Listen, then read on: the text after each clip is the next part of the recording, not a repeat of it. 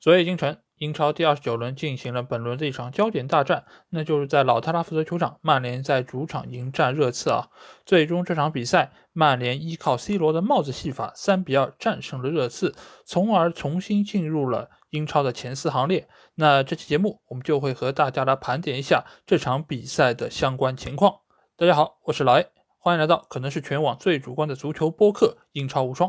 本节目由英超无双和喜马拉雅联合制作播出。大家可以通过订阅足球无双，听到我们每期音频节目推送，还可以看到最独特的足球专栏文章。最主要的是，可以看到加入我们粉丝群方式，只要搜索“足球无双”或者点击节目详情页就可以找到。期待你们的关注和加入。那如果大家和我一样，昨天晚上也是看了这场焦点大战的话，我觉得一定会有非常多的话想说。在说所有的话题之前，我在这里想要说一句话，那就是 C 罗真的非常牛逼啊！呃，尽管大家知道我是有一个罗黑的身份，但其实我从内心来说是一个罗粉，而且我也非常希望总裁来到曼联之后能够有非常好的发挥。而这场比赛他上演帽子戏法，也是他职业生涯第五十九个帽子啊！这个其实也是非常了不起的一个成就，而且重新能够回到梦剧场上演帽子戏法，这也是所有曼联球迷梦寐以求的一个状态啊！但是。不得不说，这场比赛曼联的问题其实还是非常多。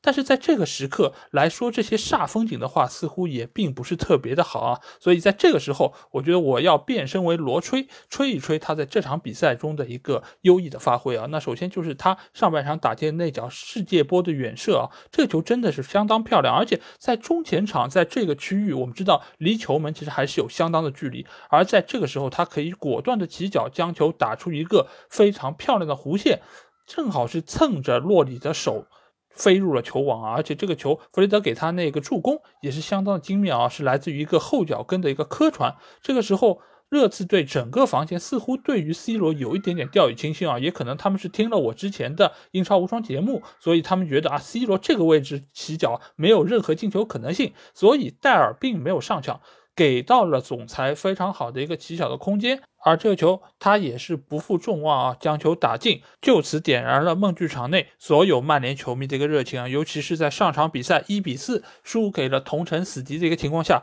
这个进球来的是太关键了。那这场比赛其实 C 罗的状态是相当出色的，因为他就在这个进球之前，他就拿到过一次非常好的禁区内射门机会，但这个球其实是被戴尔用手挡出啊！这个球是不是一个点球？我们会在之后的环节中再和大家来讨论。但是可以从这个球。看出这场比赛，C 罗的状态是相当好的，而且他在上半场又是接到了桑乔的传中之后，门前一蹭将球打进啊，这个也是替曼联再次超出了比分。当然，在最后时刻，马奎尔打进乌龙之后，整个曼联队都是被笼罩在了一个阴影之中啊，又是 C 罗在这个时候站了出来，用他标志性的头球为曼联最终是取得了三分，确立了胜局。所以这场比赛，C 罗的状态是非常好，但是他为什么能够和之前的比赛判若两人？我觉得非常重要的一点就是在于他上一场比赛并没有出场，所以给到了他体能很好的一个恢复。因为我们也知道，他作为一个三十七岁的老将，你再怎么说他状态好，你再说他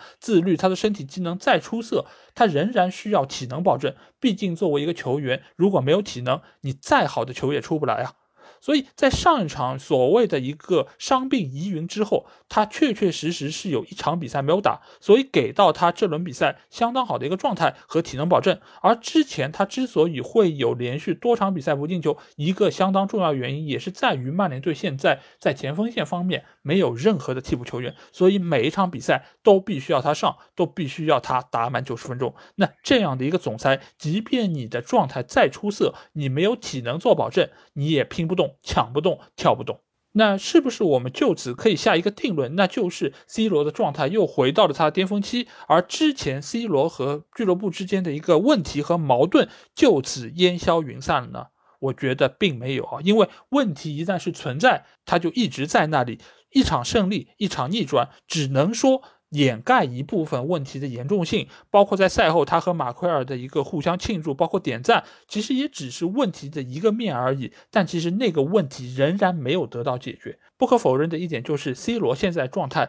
确实和他在皇马的巅峰状态相比是有所退步和下滑的，而且目前整个曼联队的一个进攻体系以及资源配备来说，也确实很难能够让他达到在皇马的那个高峰。但是在这样的一个条件之下，就没有办法发挥出他的能力吗？我也并不这么觉得，而且我也在之前的节目中有说过，那就是合理使用 C 罗。而不是在赛场上无谓的消耗他的体能，就是把他的好钢用在刀刃上，而不是所有的比赛都需要他上场，而不是所有的场面都需要他去和对方的后卫拼身体、拼体能。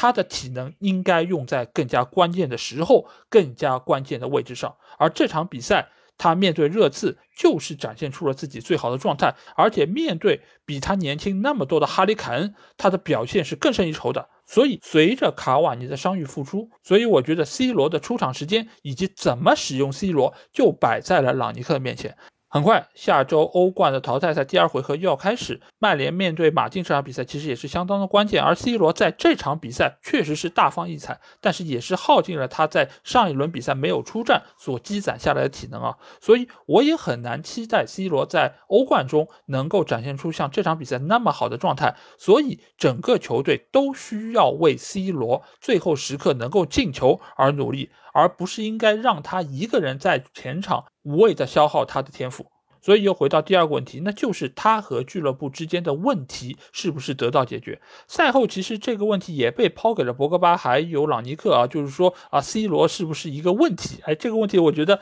真的问的非常的直接啊，博格巴回答的也是非常的外交辞令啊，他说这个问题从来就没有出现过。哦，那没有出现过，那这么多的新闻，这么多的报道，这么多的传闻，又是从何而来呢？所有都是子虚乌有吗？所有的都是厕所报瞎编的吗？我觉得事实并不是如此啊，只是经过了这一段的事件之后，加上这一场大胜，所有人的心气儿都被提得非常的高，所以大家都非常的识趣儿的，不愿意去提及这个问题。但是我觉得问题在那里，你如果只是遮遮掩掩，或者用一层非常好看的布去遮盖，那当你再次掀开这个布帘的时候，下面大家会看到的只能是千疮百孔的脓疮。所以我觉得，面对 C 罗所存在的这个所谓的问题，怎么能够得到有效解决？你是站 C 罗这一边，亦或是站朗尼克这一边，都是俱乐部下一步需要想清楚的问题。就是俱乐部的未来在哪里？你会以谁作为核心来打造？那我们回到这场比赛，最终曼联是三比二获胜。但是如果我们看一下这场比赛的数据统计，我们会发现非常有趣儿的一点，就是这场比赛的 XG，两个球队。都没有达到自己所取得进球那个数字啊，甚至于曼联的数据要比热刺更加差，两个球队是零点九三比一点四二。相当于是曼联的预期进球在不到一个球的情况下打进了三个球，而对方是一点四二个球的情况下打进了两个球，所以双方其实都是给我们贡献了一场没有达到预期的比赛啊，就是说明 C 罗的这三个进球，一方面是体现了他良好的状态和很好的个人能力，另外一方面也体现出了这是有一定运气成分的进球啊。而热刺这个结果，我相对来说是比较能够接受啊，因为一个是点球，另外一个是乌龙球，所以他们其实相对来说还是更加接近实际情况的一个比分。那如果曼联的预期进球是零点九三个，这就会说明一个非常残酷的现实，就是这场比赛的一个情况很有可能没有办法在之后的比赛中。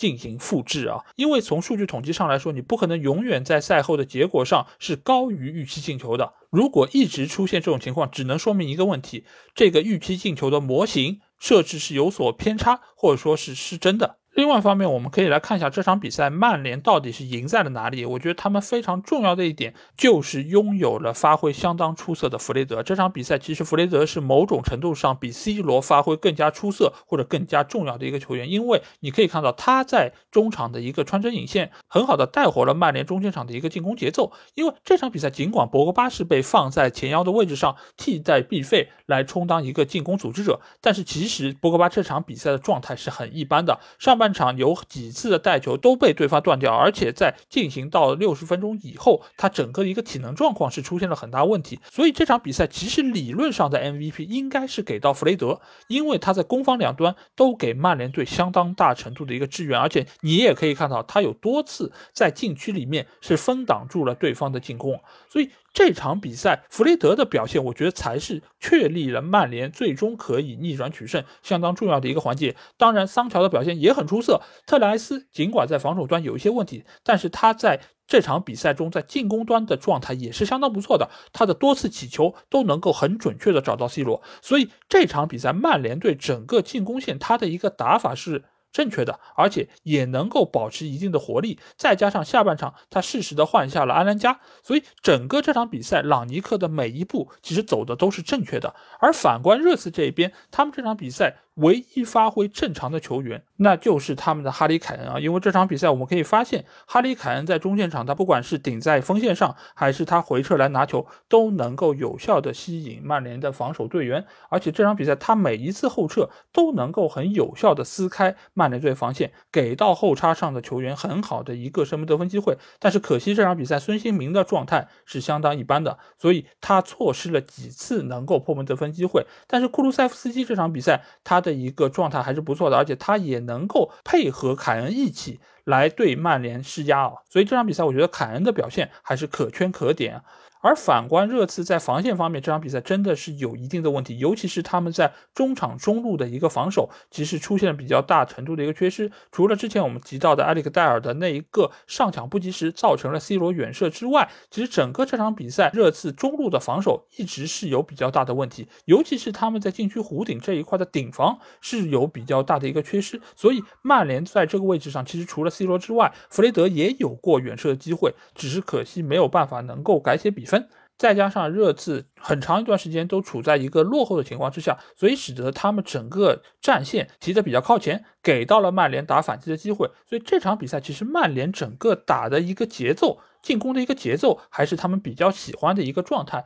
能够给到他们很大的持球空间。尤其是边路的桑乔这场比赛，他又是给我们展现相当好的一个竞技状态。除了他给 C 罗送上助攻之外，他本人其实在左边路也有过内切射门的机会，而且打的也是颇具威胁。所以可以很明显的感受得到，这场比赛曼联从上到下是三军用命的，而且他们对于朗尼克战术的一个执行力，也是最近一段时间以来最好的一场比赛。所以这场比赛最终能够在主场获胜，我觉得仍然是在意料之中啊。当然，这场比赛不得不提的就是那两个点球，一个是判了的，一个是没有判。曼联的那个点球就是 C 罗在禁区之内射门，打在了埃里克戴尔的手上，但是裁判并没有判罚点球。那这个球，我个人觉得应该是要判点球，因为尽管这个球他并不是有意的，或者说他并不是处在一个主动的位置上，但是他这个球是处在一个张开的位置，而且他并没。没有贴紧身体，所以他如果造成了对于球路的偏转，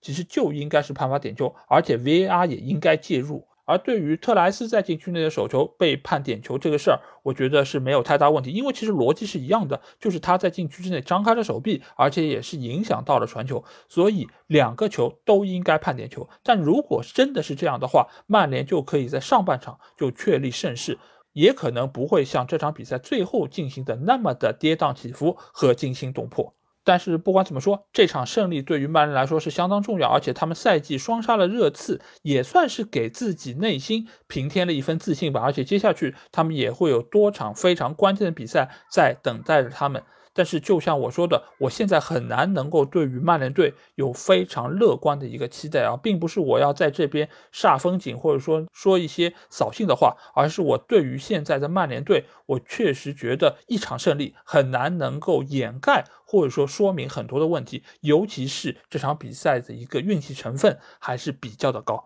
而对于 C 罗的使用，我仍然是坚持我之前的观点。如果有其他的前锋球员，可以让他们先去耗费对方后卫的一个体能，再让 C 罗上去冲一冲。如果做不到这一点，也可以考虑一下让 C 罗做一休一，因为这个才是能够最大化他能力的一个用法。因为你如果是每场比赛都用他，他每一场比赛都贡献的只是五分的表现，你还不如两场比赛让他贡献一场十分的表现来的更有说服力。但是无论如何，在这周的表现来说，五金球的 C 罗是完胜了七金球的梅西啊。所以在这周末，C 罗显然会心情大好啊！而且在整个互联网上，我也相信会有相当多的裸粉扬眉吐气啊！他们会极尽自己的溢美之词来吹一下自己最深爱的总裁 C 罗，包括我在内。好，那这期节目基本上就是这样。如果你听了我节目，有什么话想对我说，欢迎在我们的评论区留言。如果想要和我直接交流，也可以来加我们的群，只要在微信里面搜索“足球无双”